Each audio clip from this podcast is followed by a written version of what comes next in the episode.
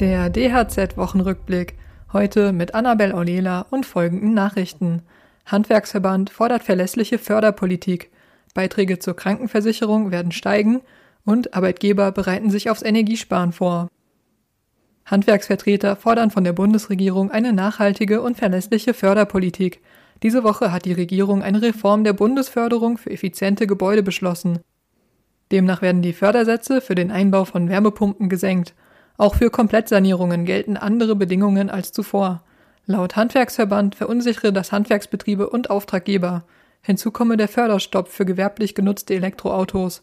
Der sogenannte Umweltbonus habe kleinen und mittleren Betrieben eine klimaneutrale Modernisierung ihres Fuhrparks ermöglicht. Nun leide besonders die Mobilität von Handwerksvertretern in Innenstädten. Holger Schwannecke, Generalsekretär des Verbands, fordert volle Rückendeckung von der Politik. Verlässlichkeit und Planbarkeit müssten im Fokus stehen. Der Beitragssatz für die gesetzliche Krankenversicherung könnte im nächsten Jahr auf bis zu 16,2 Prozent steigen. Die Bundesregierung hat eine Erhöhung auf den Weg gebracht. Wie hoch genau sie ausfallen wird, ist jedoch noch unklar. Handwerkspräsident Hans-Peter Wollseifer warnte die Bundesregierung deutlich vor diesem Schritt. Der Lohnkostenanteil im Handwerk betrage bis zu 80 Prozent. Eine Anhebung der Beiträge wäre eine weitere schwere Belastung.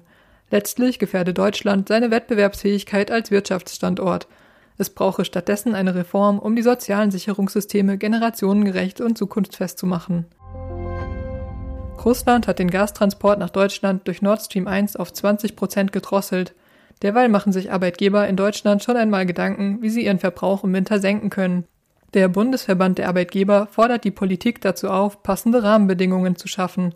Bestimmte Arbeitsschutzmaßnahmen würden dem Energiesparen im Weg stehen. So sei festgelegt, dass die Mindestraumtemperatur bei physisch weniger anstrengenden Tätigkeiten 17 bis 20 Grad betragen müsse. Solche Regelungen seien hinderlich. Weitere Nachrichten für das Handwerk sowie praktische Hilfen für Unternehmer finden Sie immer auf dhz.net oder in unserem kostenlosen Newsletter.